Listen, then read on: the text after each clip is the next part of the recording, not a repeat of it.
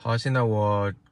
中午在车上午休一会儿啊，那我来聊一期，聊一期我孩子上个礼拜去医院检查眼睛，然后又后来又得了乙流的一段经历啊。呃，去检查眼睛是因为在上个礼上一个礼拜，我们在那个三岁的儿保视力筛查里面，医生说可能有点散光嘛，所以我们决定礼拜六一早上去。呃，五五官科医院，呃，去检查一个，做一个视力的筛查，检全面的检查。然后我提前做了功课，首先是之前的预约，呃，那边呃客服的医生，呃跟我说，你你来挂号的话，当天号你你七点钟就要就来吧。呃，后来虽然我网上预约到了，但是我还是想早一点，后不然后面的排队是人实在太多了。然后早上我是开到了我们这个五官科医院在宝庆路嘛。在徐汇区宝庆路上面，我开到了宝庆路的一个路口，我提前做了功课嘛，停在一个商场的地面停车地面停车场里面去，车位是蛮多的，因为早上到的早，大概七点多就到了。然后，嗯，在宝庆路上面确实是很难找到车位啊，还好就是提前做了功课，就没有嗯四处兜来兜去去找车位。这里开车确实太不方便了，呃，市区里面路又小嘛，然后。行人又多，对吧？很难很难找的，到处找的话会很浪费时间，所以提前做好了功课停进去，然后步行大概两三分钟就到了宝庆路医院，然后提前提前到那个，呃，因为预约过嘛，就就取号了，取号了，到了楼上，呃，自助机器上面去签到排队，啊，这时候七点八点钟还没到啊，这个签到排队已经是二十一号了，所以所以客服的。呃，客服的姐姐没有骗我，对吧？你早上七七点来，不然真的，而且我是预约过的。如果没预约过，当天去挂号的话，如果稍微晚一点，真的是排不到了。然后，呃，医生医生还没开始，有的科室是开始的，有的科室没开啊，我们就在等。然后，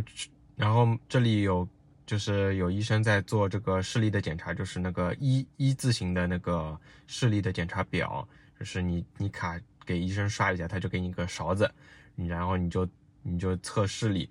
然后我们孩子也也想让他测一下嘛，因为儿保里面的视力检查是一个个图形的，比如说一只鸭子啊，一只一个杯子啊，一个苹果啊，让他看是什么。然后这里是呃比较专业的一字形的，然后我们就排队，因为我之前在家里面跟他演练过，我说你有可能是一字形的，这个孩子三岁嘛，呃听得懂一点，然后。上上下下也可以指，然后我们我们就在那个视力检查这边排队了，排到了以后，医生看了我们一眼，你说你们这小孩子几岁啊？我说我说三岁，他会测吗？我说跟他讲过一次，没有测过，试试看吧。他说你你先别测，你先过来，然后他就他就让我孩子指嘛，指指那个一，他说这个是怎么这个是什么方向啊？然后我孩子就上下都是会指，然后左右就就是。他他不知道怎么表达左右左右的东西，或者说他不知道怎么获取这个左右的信息啊，然后左右就一直很含糊。那那这个视力检查的医生说，那那你们别测了，你到时候听医生怎么说吧。然后我们就就就先视力不测了，我们我就抱着孩子坐在旁边看看别人测视力，然后孩子孩子也也看的也看的比较比较专注，也觉得挺有意思的。然后过了一会儿就一直等我们的。叫号真的叫号是很快的，因为有的人，比如说挂号了，挂号完了，可能可能就吃早饭啦什么的，就还没签到嘛，然后就跳着号，呃，什么一号、两号、三号、四号、八号、九号这样叫，然后当中比如说差个五号这样叫，就过了一会儿，大概八点多钟叫到了我们二十一号，然后医生拿了一个。像小的像小的发光的一个小放大镜一样的，在在隔空就看着我们孩子眼睛，他说：“哦，好像是有点散光。”然后就给我们一开了一个单子，让我们去去测视力。他因为我之前做功课是有的孩子，嗯，要做散瞳，散瞳就是滴眼药水嘛，就是让眼睛可能是啊，我不我不是很很专业，就让眼睛的这个呃状况或者说度数稳定下来。那有的是快散，有的是慢散。快散很快就出结果，然后很小的小孩可能不能快散，要慢散，然后就是可能要回家滴好几天，然后滴了，有可能还会视力模糊，有可能还会身体会发热。所以我来之前我就想好，如果如果医生说你要滴眼药水的话，我可能会我可能会说医生，那我我我我不想滴，我可能做一个简单的检查，然后等孩子长大一点了再再来做，可不可以？我可能会这样跟医生说。然后没想到医生呃呃很很幸运啊，医生也没有可能他看起来孩子也没有那么严重，就给我们开了一个。他有一张纸头，就每个人不同的情况就在上面画圈，然后他画了一个视力检呃电脑验光，然后眼睛一个曲轴，还有一个还有一个什么东西，反正三个就是基础的检查，然后我再去机器上面，嗯，挂号，再去机器上面付费，然后再再去那个呃检验室排队，然后排队又大概有前面有十几个人，然后我就抱着孩子，之前我跟他做过思想功思想那个功课。我说有可能要把你的脸，呃，搁在一个机器上面，然后有可能机器会吹气，因为我成人的体检是吹气的嘛，然后噗噗两下，我就对着他眼睛噗噗吹两下，然后他也是心理上可以接受的，然后等叫到我们号以后，我们就去机器上，然后医生说，哦，先先测这个，然后我跟孩子说，我抱起孩子就把头搁在上面。我说有可能会吹气哦，然后医生说啊，今天这个不不会吹气的，就看里面就可以了。然后我孩子就抱起来在看里面，里面可能有小汽车啊，嗯，然后他在看，但是孩子的注意力不集中嘛，他有可能看了一会儿就不看了。然后医生就说，你你看着看着，我们也抱着他说，这这这是往往前看哦，往前看哦，盯着他看哦。然后，然后测完了一个，然后医生说再测第二个，我们就把他抱到旁边那个。机器上面去看，然后这时候孩子有点有点害怕了，可能是他说我不要看了，我不要看了。然后我们再跟他做思想功课，我们说我们说不用害怕，这个不会疼的，和刚刚一样，就看机器就可以了。然后医生的引导也也很棒，这边医生会说，哎呦，里面有热气球哦，里面有小汽车哦。然后哦，我们孩子又引起了一点兴兴趣嘛，然后我再抱他到。第二个机器上面看，他就再把头搁在这个机器上面往里面看，也是注意力有点不集中啊，有可能过了一会儿眼睛会，虽然头搁在那边啊，但是眼睛有可能会视线会转移，然后我们在不断的引导他去看，然后过呃当场就出这个这个单子了，就是视力的单子，然后我之前因为做过功课嘛，所以我看得懂一点啊，我跟排队，我先去呃继续挂号的签到嘛，然后等叫号，然后跟老婆检视。呃，他的散光，一只眼睛是一百度，一只眼睛是七十五度，然后远视的储备都是一百度左右，所以我觉得，呃，这个问题不大，我觉得应该是不需要其他过度治疗的，就等他正常发展也就行了。然后这时候我我的心就就基本上已经定下来了。然后然后过了一会儿，等叫到号了以后，医生看了一下这个体检的结果，他说他说没什么问题啊，他说你正常发展就好了。然后后续嘛。就就正常，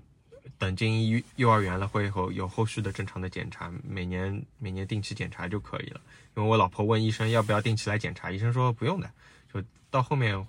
孩子进入体制了以后，就进入幼儿园学校了以后，会有定期的检查嘛。然后我们就很开心啊，我说，呃，我跟孩子说，你你你太棒了，你今天太乖了，很配合。然后因为在在徐汇那边嘛，我们就说开车去。呃，是叫动物园玩一会儿，因为也是这次视力筛查，我决定再增加孩子的一点户外的时间嘛，然后我们就很开心的往动物园开，然后因为很早嘛，我们出医院的时候大概九点半，我们本来因为如果挂号什么排队什么人很多，有可能会搞到很晚，甚至搞到下午晚上都是有可能的，因为我们确实啊，我们来的早，后面基本上。整个医院的大厅大概几十个位子，连坐的地方都没有。然后我们就，呃，也一切都比较顺利嘛，因为也有很多孩子在那边，呃，滴眼药水，有有很多孩子会会哭闹，也是有的。所以我们一切都很顺利啊，运气很好。然后我们就去就去动物园了，给孩子一点玩的时间。然后就是在动物园下午的时候。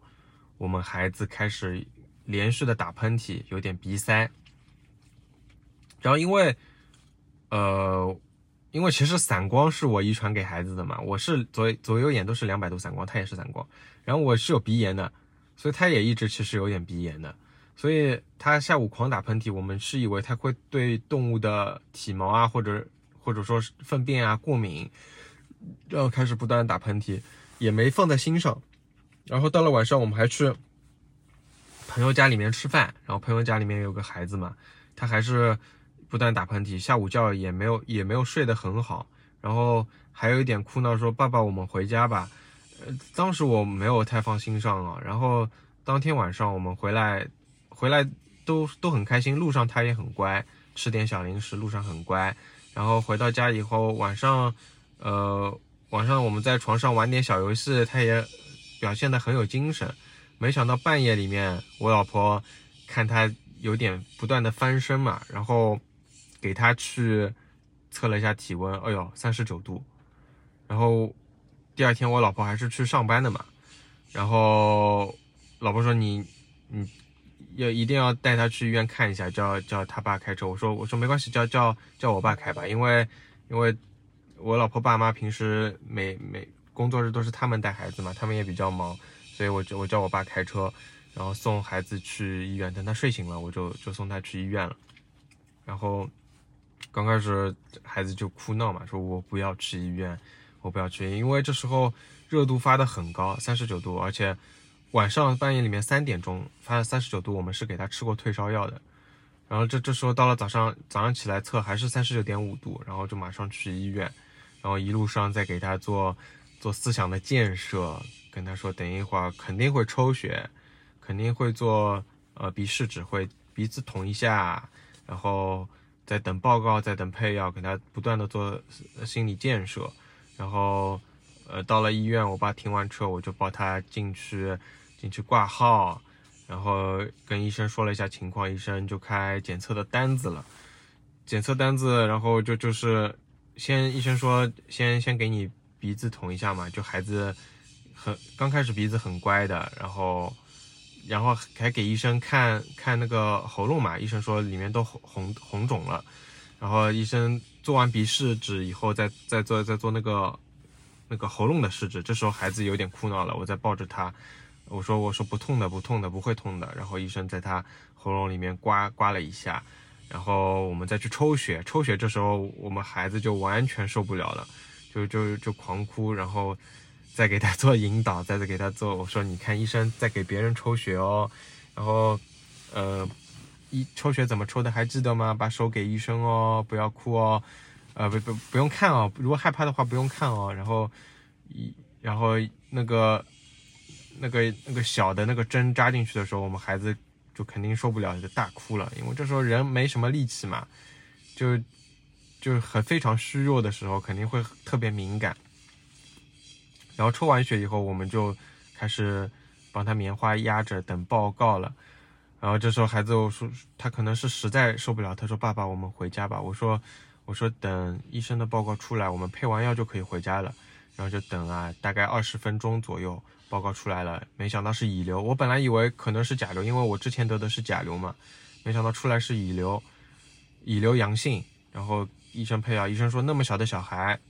三十三十斤。还没到四十斤，不能吃奥司他韦特效药，奥司他韦不能吃，就配了点基础的，呃，齿齿翘，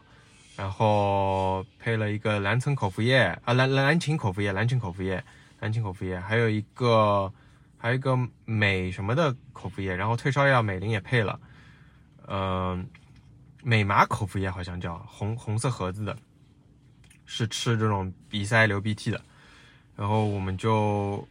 回家了，然后回家以后，呃，我我回去路上我抱着他，因为我每次我每次身体不舒服生病的时候，我平时不喜欢吃苹果，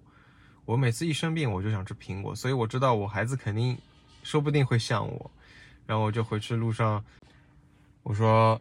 呃，我说你现在想吃什么吗？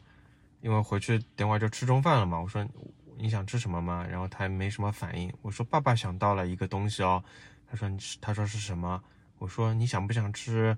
麦当劳的苹果片啊？”他说：“嗯，想吃的。”然后回去，因为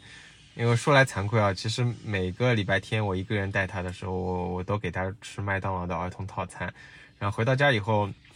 就给他先等到十点嘛，他因为他很难过，我再给他吃了第二次的退烧药，然后过了一会儿，等时间到了，我就叫麦当劳的儿童套餐了，然后等儿童套餐来了，我就马上喂他吃苹果片，因为我知道他这时候正常叫他吃饭，他肯定吃不进去的，没什么胃口的。嗯，然后没想到他胃口特别好，整整一包的苹果片都吃掉了，然后再继续给他吃，再给他吃汉堡。哎呦，他今天他这次胃口特别好，汉堡吃了一个一半哦，就有可能人没什么精神，给他什么吃什么。汉堡给他吃了一半半个，他其实还能继续吃。然后我觉得他不能吃太饱，因为等会马上就睡了嘛，哎，要保持精神。像因为发烧了就一直在睡，我回去回来的车上。医院回来的车上，他也睡在我身上，然后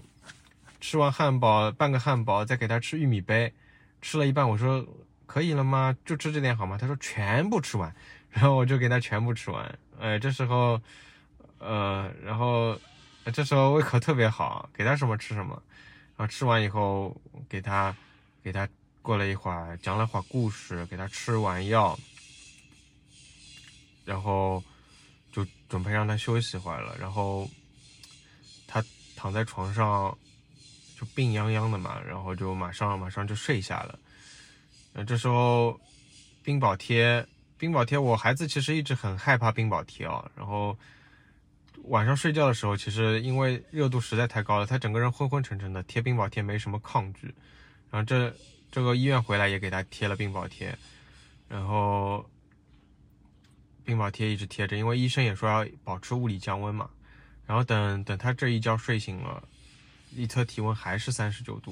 然后这时候因为发发那个退烧药不能连续吃的嘛，要当中要隔四到六个小时。然后三点吃完，十点吃，再怎么样要到晚上再吃。然后下午就给他讲故事，他说要恐龙的故事，我就给他读恐龙的绘本。然后他读着读着，就说。就有点有点要哭的感觉。我说：“姐姐，你是身体不舒服吗？”他说：“爸爸，我身体不舒服。”呃，这时候我一下子情绪就有点要崩溃了。我一下觉得我没有照顾好我的孩子，我就说：“我我说爸爸去上个厕所，回来再给你讲故事。”然后我去厕所，我就止不住的止不住的哭，怎么都止不住。我觉得我觉得非常的内疚，非常的自责。然后。强行的让自己情绪平静下来，因为他一个人在房间里面等我。其实这时候我是需要坚强的，然后让强行让自己情绪平静下来，然后回去马上给他再讲故事。然后其实讲故事的时候，我的眼泪还在往下流，就就就假装不在意的把它把它擦掉，然后给他讲故事，讲了一会儿再让他睡觉。然后过了一会儿，到了下午的时候，他其实人也人也一直一直在睡觉，然后，然后到了到了大概三四点左右，他实在受不了，他说：“爸爸，我要起来。”他说：“爸爸，把我抱起来吧。”然后我再抱着他，抱着他起来，给他给他盖好被子，然后，然后抱抱着他来回的走路，来回来回让他再睡，让他再休息。然后这时候过了一会儿，我老婆爸爸来了，就岳岳父来了嘛，给给他。来给他烧烧菜，这时候他还是没什么精神，就整个人趴在我身上。然后过了一会儿，嗯，那个外公给他烧完饭，然后让他坐在位子上，外公喂他吃饭，给他喂他一点汤汤。这时候稍微有一点，稍微有一点精神了。然后，然后晚上喂他吃药的时候，这时候因为之前给给他什么药吃什么药。然后特别是中午给他吃那个口服液的时候，我其实看错了，他应该可吃三分之一罐，他吃了一罐，然后吃完跟我说好苦啊。然后到了晚上，他吃药就有点抗拒了，他说太苦了不想吃。然后我们又好说歹说的让他喂喂喂他吃完了药，嗯，然后然后吃完药最后就是在吃在吃退烧药，他他说我要吃那个退烧药，就是那个因为退烧药是甜的。其他齿翘他都说苦，他都不想吃，他只想吃那个甜的退烧的美林糖浆。然后吃完退烧药，这时候就就人稍微精神多了，就真的精神多了。哦，前面就是下午三四点睡醒的时候，因为乙流比比甲流应该是要厉害一点，因为乙流会上吐下泻嘛。下午的时候，我等他睡醒了，我说你想吃东西吗？给你吃点小面包好吗？我就把那个面包，因为上面有葡萄干嘛，一点点面包加一点点葡萄干喂给他吃，然后他吃了两块就有点有点想想咳嗽，或者说有点想想吐出来的意思，然后我就把手接住，我想接那个面包，没想到他就直接吐了，吐了很多呕吐物出来，然后还好我手接住啊，我就把把把把呕吐物先先扔在旁边，衣服上被子上还好没有弄脏。然后，然后到了晚上，这时候，这时候吃完晚饭，吃完药，吃完退烧药，然后，哦，这时候我们还，因为我们在，呃，当地的这边的医院附近的医院没有配奥司他韦，然后我晚上就在卫医上面线上问诊，我问新华医院的医生，我给他看了我我们的报告，体检的报告，我说，呃，我继续这样用药可以吗？他说。新华医院医生跟我们说可以吃奥司他韦，然后有一个那个美琴的美琴的口服液可以不吃，因为它和齿鞘的作用相同。然后我就马上呃美团上面订了药，马上换药给他吃奥司他韦。奥司他韦他其实我喝了一下不苦，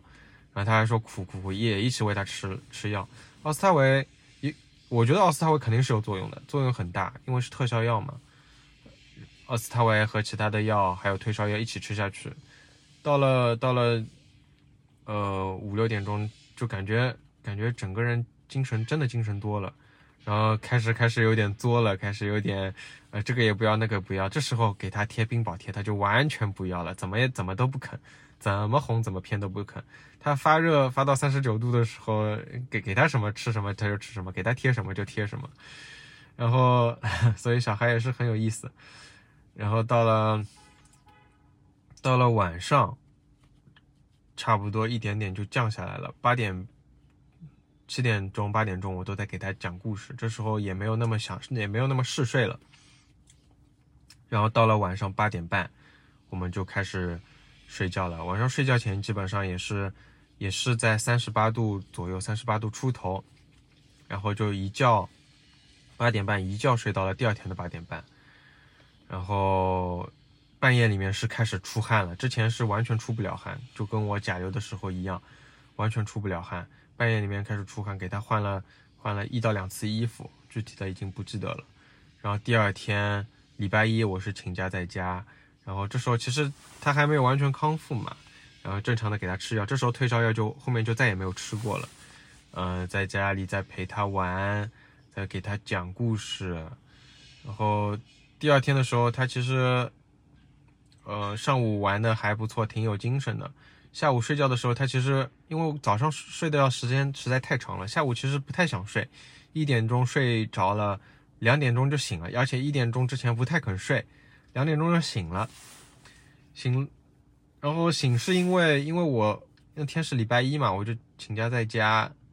那天电电话根本就没有停过，然后有一个电话。在两点多有一个电话进来，我直接从床上弹起来，出去接电话。这时候我就接电话的时候就听到他在里面哭，我马上把电话挂掉了，我就进去看到他可能一个人在房间里面，看到我出去很无助，因为这时候人还没有完全康复，很脆弱嘛。我就说宝宝对不起，我爸爸是出去接电话的啊，然后跟他解释，然后抱着他再逛逛，然后嗯给他讲故事。过了一会儿，外公外公又来又来给他烧晚饭了，然后然后就整个人开始开始越来越精神了，然后到了到了晚上，然后我这天还下午还跟他一起拼乐高嘛，晚上就已经完成了一个，虽然到最后有点体力体力吃不消了，有点累了，但是可是好难啊，好累啊，但是我们还是。完成了一个乐高的小飞机，拼完了一个小飞机，然后晚上再睡觉，大概九点钟睡睡的，因为白天睡得少嘛，九点钟基本上是秒睡，上床秒睡了。到了大概十点钟的时候，身上衣服全部出汗出出湿了，然后再给他换衣服、换裤子、换尿布，全身都换掉。这时候一摸他的额头，就已经基本上是是凉的了，就烧全部退完了。然后第二天我就去上班了，老婆老婆和呃和外公陪着他，然后基本上在家的状况也很好。然后后面到到今天，今天已经礼拜四了嘛，后面来后面也没有再复发过。本来我们想，如果反复复发的话，再可能再去再去那个中医医院，因为之前他发热在中医医院的针灸治疗好过，可能再会去呃医院再去再去中医在那再去看一看。然后后来他外婆也回来了，又回到外婆外公可以一起带他了。但是不过这次生病，他他这个。各方面的有可能是叛逆期啊，各方面脾气又开始，有可能是吃弱，又开始大起来。不过只要孩子健康，我各种担心我都放下了。啊，这次这次经历，啊，真的孩子一有什么问题，真真的什么工作的想法都没有，所有的工作都可以放下。所以也是希望孩子健康吧。然后然后如果。如果有有有甲流、乙流的话，还是建议大家有有发热的症状，早点去医院检查，确定了是甲流、乙流，然后常备一点奥司他韦。奥司他韦其实还有预防的作用，不过除非是年纪比较特别大的，所以呃不然的话不建议大家吃这个来预防啊。但正常来说不会这样。然后这次我跟孩子这几天，因为他得了乙流，我们亲密接触嘛，他有的直接喷嚏，抱着他的时候喷嚏打在我脸上。不过这这次我到目前为止还没事啊，暂时运气好还没有事，然后周围的甲流乙流也特别多，所以还是希望健康吧。因为这次也是这两年疫情过后，大家的免疫系统都非常的低下，随便一个小流感就变成大流感，以前根本就没有这么严重，对吧？像我孩子之前也得过支原体，我们这次。等于是我家我们家我是得了甲流，孩子得了乙流，老婆是应该是普通的病毒性感冒，三个人三三个病毒对吧？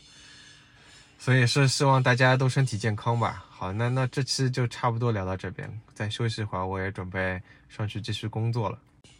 嗯，然后他的眼睛目前也没有什么问题，这个是最大的担心，我也放下了。接下来我想。呃，周末天气好多带他出去。我买了一个小足球，然后多带他出去去草地上面踢踢球，然后或者周末早点带他出去公园啊、动物园啊，多出来玩玩，增加一点户外的户外的活动。嗯，然后增加点户外的活动的话，抵抗力也会好一点。嗯，他其实一直长得。长得算孩子里面高高壮壮的，所以还是各方面身体还要再额外注意一下吧。之前因为他各方面都还不错，没有那么没那么的注意户外的活动，还有这种这种视力嘛，也只是让他家里少看屏幕，没有增加他户外的眼睛看户外的这种锻炼。所以将来我会更加注意一点，孩子还是需要。更多的户外的比我想象中要多，像我们视力筛查，医生就说你你每天起码三个小时，三个小时，我想那早上起床吃完早饭出去，然后中午回来吃个饭，下午再睡觉，那基本上是全天的时间了，晚上也不会出去户外的，对吧？那基本上全天的时间了，所以孩子需要的可能比我们家长所想的要更多更多，然后网上看各种信息嘛，也说孩子。每天需要两个小时的户外时间是需要的，比我们想象中的都要多。有的时候我周末带他的时候会带他出去玩一玩，但是完成任务那种的，就是推着他散散步啊、走走啊，可能走走个一小时，我都觉得都觉得差不多了，一个一个多小时都算多了。然后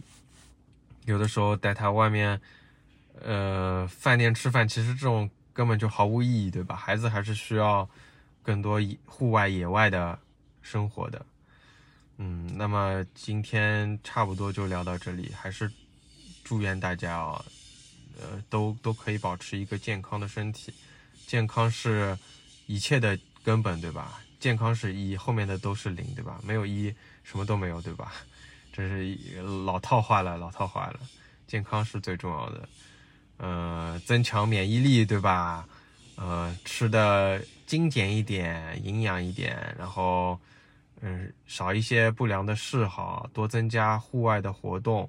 像我现在有时候中午，有时候睡不着觉，嗯，会会在外面沿着沿着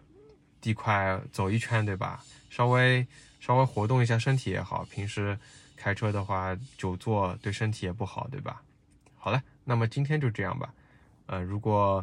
嗯，如果你你有幸这被你听到这一期，你有你的想法，也欢迎你在呃评论区留言啊，我看到会很开心的。那么谢谢大家。